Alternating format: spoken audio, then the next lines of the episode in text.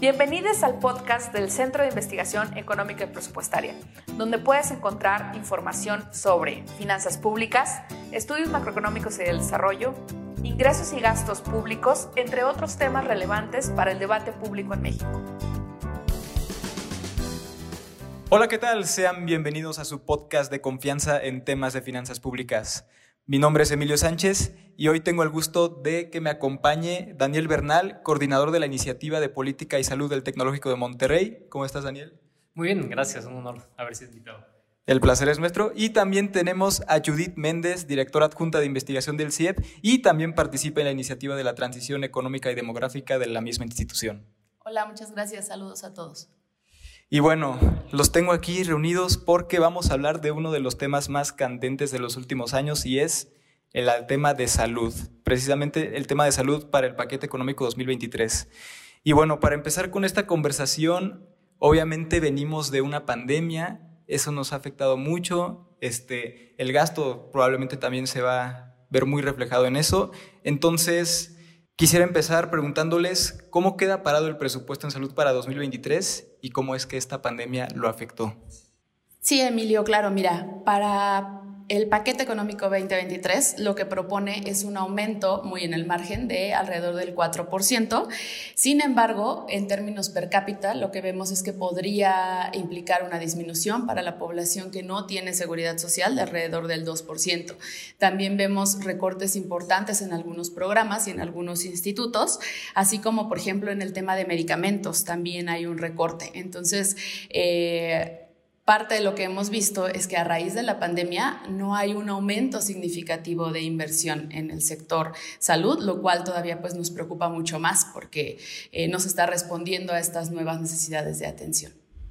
Gracias, Emilio. Sí, y, aunado a, a, lo que menciona Judy, creo que es muy interesante visualizar tratar de identificar ¿no? a qué se deben estas, estas disminuciones. En parte de lo que nos mencionaba Judy acerca de los medicamentos, sabemos que en, este, pues en, este, en estos últimos años, de pronto el presupuesto no se ejerció. Cuando no lo ejerces, te, lo disminuyen. Entonces, las recetas han, de haber sido surtidas por ahí del 70%, 75%, bajaron al 69%, ¿no? Entonces, sí estamos teniendo un problema en cuanto a que la falta de agilidad operativa está afectando la, cantidad de recursos que se puede tener para, para responder a las necesidades de la población. Y no solo en cuanto a medicamentos, también este, existen las vacunas, ¿no? Eh, el año pasado, sobre todo, el tema fue las vacunas para poder este, contrarrestar los síntomas del COVID-19, pero obviamente no solo es eso, también hay vacunas para otro tipo de enfermedades. Entonces también quisiera saber cómo están parada el gasto en vacunas y cómo está el panorama para 2023 en ese sentido.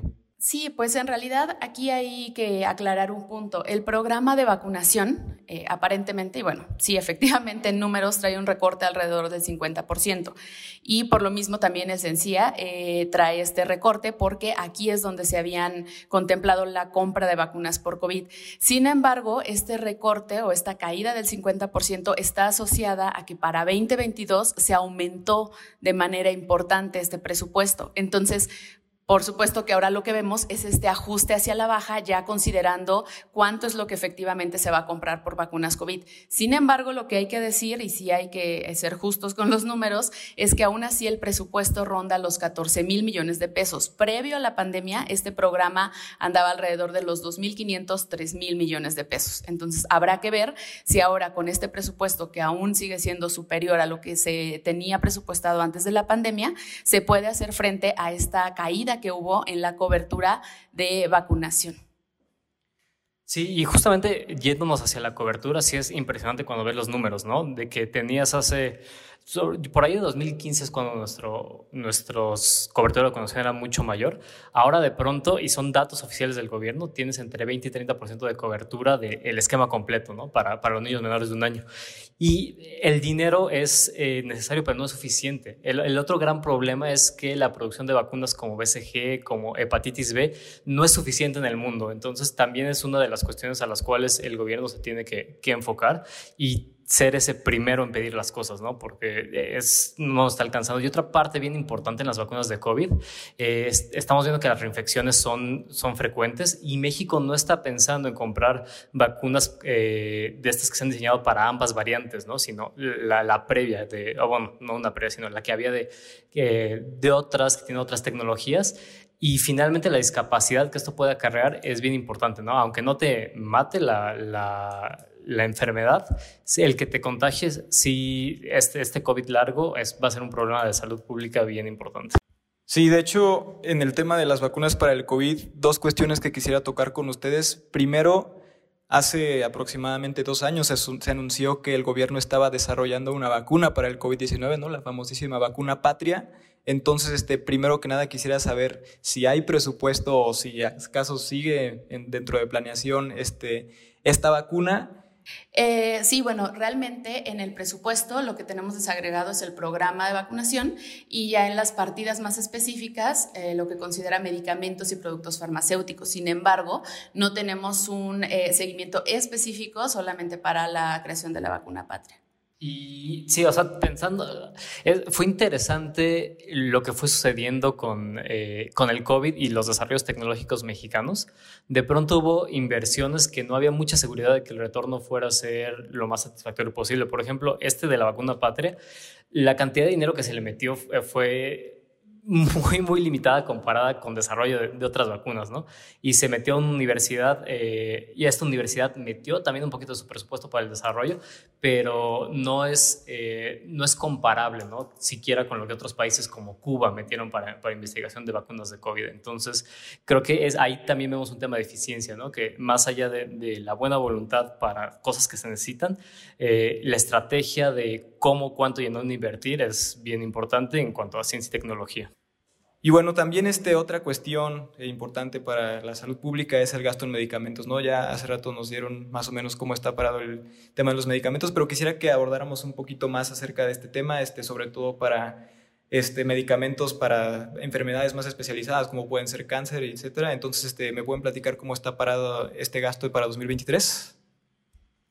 Sí, pues aquí eh, vemos un punto importante que es esta caída de más de 18 mil millones de pesos en todo el sector salud, pero aquí es importante hacer esta diferencia por subsistema, porque vemos incrementos en IMSS y en Pemex para la compra de medicamentos y de productos de laboratorio, productos eh, médicos, pero hay una caída de casi el 50% en Secretaría de Salud, que una parte, por supuesto, está vinculada a esta compra y este ajuste que mencionábamos en las vacunas, pero eh, la caída por ejemplo, en el ISTE del 26%, es una cuarta parte de lo que ellos destinaban para compra de medicinas y el instituto pues es uno de los que más se enfoca en dar atención de enfermedades de especialidad. Entonces ahí habría que ver qué es lo que está ocurriendo y eh, pues también el tema para la población que no tiene seguridad social, la atención tendría que venir por el Fonsavi, que también ya no tiene recursos, pero si quieren ahorita más adelante lo platicamos.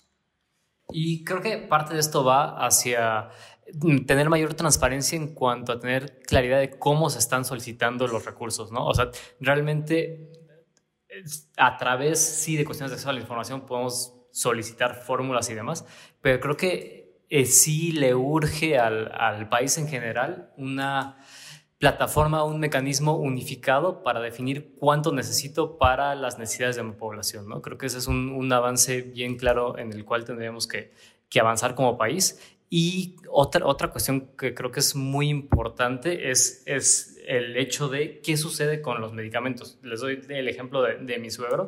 Él eh, va por sus medicamentos para diabetes y en los últimos cuatro meses le han cambiado tres veces el esquema. ¿No? Porque le dan lo que hay, ¿no? Simplemente, y dado que el indicador eh, de desempeño es porcentaje de recetas completas surtidas, eh, pues el IMSS o el médico obtiene la palomita mientras la receta esté, completa, ¿no? Entonces también hay de pronto incentivos perversos para que a la gente no se le dé lo que necesita, sino lo que hay y en función de eso, pues vayan mal o bien controlados con su enfermedad.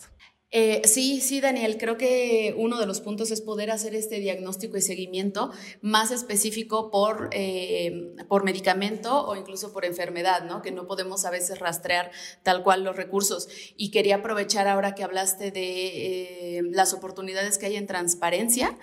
nosotros vemos también un poco preocupante que, por ejemplo, cuando analizamos este presupuesto para 2023 por institutos, eh, muchos institutos traen recortes, algún par trae aumentos, pero el mayor incremento en términos porcentuales es en la unidad de administración y finanzas. Tiene un aumento porcentual de 1.300%. Entonces, el, el aumento que se está proyectando en Secretaría de Salud se va a esta unidad de administración y finanzas y realmente no podemos rastrear tan fácilmente o dar seguimiento a este gasto en qué institución se va a realmente ejecutar. Supongo que eso pasará ya al momento que se tengan los recursos y es un, es un punto grave no poder tener este seguimiento al gasto. Y también algo que me gustaría añadir ahí es pues, lo que va a suceder con el Fonsavi, ¿no? O qué está haciendo con el Fonsavi. Antes ese dinero estaba claramente etiquetado para ciertas enfermedades, claramente etiquetado para ciertos medicamentos y ahora, pues no sé, Ay, sí, no, qué bueno que tomas este punto eh, del Fonsavi, Daniel, porque bueno, eh, nada más para recordarles un poquito a, todos, este Fonsavi es lo que era el Fondo de Protección contra Gastos Catastróficos. Entonces, este fondo se encargaba de atender las enfermedades de alta especialidad como VIH, cáncer en adultos, cáncer en niños para la población que no está afiliada a IMSS o ISTE. Con el INSABI se transforma a Fonsavi pero eh, también con este arranque se supone que se habla de que se tomarán recursos de ahí para iniciar el INSABI en su momento más eh, de mayores recursos tuvo alrededor de 100 mil millones de pesos. Ahora se tomaron recursos en teoría, que no tenemos bien etiquetados para la creación del INSABI. Posteriormente se tomaron también para eh, responder a la pandemia que en realidad no se vio reflejado tal cual en el presupuesto ejecutado para salud. Y ahora lo que nos preocupa es que, por ejemplo, en la iniciativa de ley de ingresos de la Federación 2023 se establece que se tomará el remanente de este fondo, que es alrededor de 38 mil millones de pesos. Es decir, se va a quedar ya sin fondos y esto se va a dirigir a la atención o a lo que se vaya a crear ahora como IMSS Bienestar, pero se está invisibilizando la atención de las enfermedades de alta especialidad. ¿Cómo vamos a atender el cáncer en adultos, cáncer en niños si ya no se tiene ese fondo y no se está eh, presentando algún plan eh, adicional? Y no solo eso, también, sin, o sea, no se tiene gasto para este tipo de enfermedades, pero también algo que no se sabe con certeza es que es el INSABI, ¿no? nadie, o sea, es INSABI, es FONSABI, IMSS Bienestar, este, como que estos últimos dos años, este, el gasto para las personas que no tienen seguridad social ha sido totalmente una incógnita, entonces quisiera que me platicaran cómo está previsto este gasto para 2023 y si es INSABI, es FONSABI, ¿qué es, qué es, qué es esto, pues? Pues es, es una incógnita, ¿no? O sea, finalmente... Eh, eh, creo que un problema que, hemos visto es que las cosas se han ido eh, proponiendo sobre la marcha, ¿no? Eh, de pronto creo que algo positivo es que se reconoció que el INSABI no estaba funcionando, ¿no? Y se fue explícito en eso, decir, ¿sabes qué? No está funcionando, hay que girar las cosas. sin embargo, también el, giro de, cosas no vino con una planeación preliminar, ¿no? Cuando uno pide a, al IMSS cuál es el plan para IMSS Bienestar, pues el plan es que no hay plan. Y lo vamos a ir desarrollando conforme se vayan haciendo los acuerdos con los estados. Eh, de tal forma que es, eh, creo que una, una de las de las cuestiones que hace que justamente esta ejecución del presupuesto no sea óptima, ¿no? Y lo vimos con UNOPS, por ejemplo, con la compra de, de UNOPS y cómo se retrasaron las cosas, al final se tuvieron que hacer muchísimas adjudicaciones directas y eso pues te mete en riesgos tanto, pues tanto financieros como de, pues, de corrupción, ¿no? Te puede llegar a poner este tipo de, adjudicaciones directas. Sí, eh, bueno, lo que vemos en términos de presupuesto, como bien comentabas, bueno, que no sabemos y realmente, eh, como dice Daniel, tenemos más dudas en realidad que respuestas, pero bueno, se transitó al INSABI, ahora se habla de IMSS Bienestar. Estoy de acuerdo que es un punto importante que se haya reconocido que no estaba funcionando, pero aquí también es importante que todos los que, los que nos escuchan sepan que IMSS Bienestar es partir de un piso más abajo Tal vez es más realista de acuerdo a los recursos que tenemos actualmente, pero es un piso más abajo. Todavía lo que era Seguro Popular y en su momento fue Insabi eh, abarcaba alrededor de 1.800 intervenciones. IMSS Bienestar tiene o tenía ya no sé, por reglas de operación alrededor de 50 intervenciones enfocadas mucho en primer nivel y servicios básicos, que no está mal porque es incluso una de las recomendaciones que se hizo a nivel internacional, fortalecer el primer nivel de atención. El problema es que las enfermedades que más nos podrían conducir a gasto catastrófico o empobrecedor por parte de las familias no se están considerando en este plan. Pero bueno, independientemente de que si es este el presupuesto que era INSABI o lo que era antes Seguro Popular, lo que ahora es IMSS Bienestar, si nosotros analizamos el presupuesto que va para población sin seguridad social, aún así ha caído. En términos del PIB, alrededor de 2016 era 1.2% del PIB y lo que se está proponiendo para 2023 es alrededor de 0.8%. Y en términos per cápita también cae. Entonces, digamos, independientemente de, cuál es el instrumento, el presupuesto no está creciendo para este grupo de la población. Y también añadiendo a esto que, mencionaba Judy, de, que el piso es más abajo, eh, de pronto ponemos como nuestro, nuestro piso mínimo aceptable, pudiéramos llamarlo, a cuestiones de seguridad social como el IMSS ¿no? o el ISTE. Y la verdad es que ese piso no es suficiente. O sea, eh, cuando nosotros nos vamos a ver los resultados, por ejemplo, de, cómo le fue a la gente con, con COVID en IMSS, la verdad es que la mortalidad y, y, cómo, pues eso, el resultado en salud no fue bueno, ¿no? Y finalmente el que nosotros pongamos, creo que tenemos que ser exigentes en cuanto a decir, sabes que nos, para las personas sin seguridad social no solo le tienes que financiar tanto como a mí, sino que te tienes que ir más arriba, ¿no? Y creo que justo esta, esta planeación y esta visión a futuro se queda muy en corto con relación a lo que necesita el país y las personas. Y no solo eso, también otro de los temas que más ha sonado estos últimos años, sobre todo también por unas declaraciones que hizo el presidente hace unos cuantos años de, de que pronto íbamos a tener un sistema como el de Dinamarca, ¿no? Sistema de salud universal. O sea, para empezar, ¿qué es, qué es la salud universal? ¿No? En México, ¿cómo podríamos tratar la salud universal? Y qué tanto nos falta para poder llegar a esta salud universal. Este, nos falta mucho, nos falta poco, digo, la verdad es que los datos que nos han dado nos, están diciendo que no, pero ¿qué piensan al respecto del sistema de salud universal en México? Eh, sí, Emilio, fíjate que, bueno, aprovechando, tenemos una investigación y un diagnóstico que se hizo en 2018 sobre cobertura universal y la estimación presupuestaria para una cobertura universal en México. Aquí, digo, la pueden consultar, está pública siempre en el micrositio de salud de México.ciep.mx. Eh, pero básicamente cobertura universal son tres dimensiones. Hablar de afiliación, a quién estamos cubriendo, qué servicios estamos cubriendo y el presupuesto. Entonces, eh, lo que mencionábamos previo a pandemia es que había aumentos en la población afiliada, aumentos no suficientes, pero aumentos en los padecimientos que se iban incluyendo en la atención, sin embargo, no aumentos en presupuesto. Entonces, esta era la variable que siempre se dejaba fuera. Ahora, desgraciadamente, parece que estuviéramos dando un paso hacia atrás, porque en términos de afiliación, la población no se reconoce afiliada, los servicios, como decíamos, nuevamente caen, eh, en cuanto al paquete de atención que vas a estar brindando y aquí no tienes una cobertura, por ejemplo, de las enfermedades de alta especialidad, no sabemos cómo se van a atender. Y en presupuesto, pues también tenemos una limitante, ¿no? Entonces parece que en lugar de estarnos acercando, por ejemplo, a los objetivos de desarrollo sostenible, a los indicadores del ODS 3, nos vamos alejando cada vez más.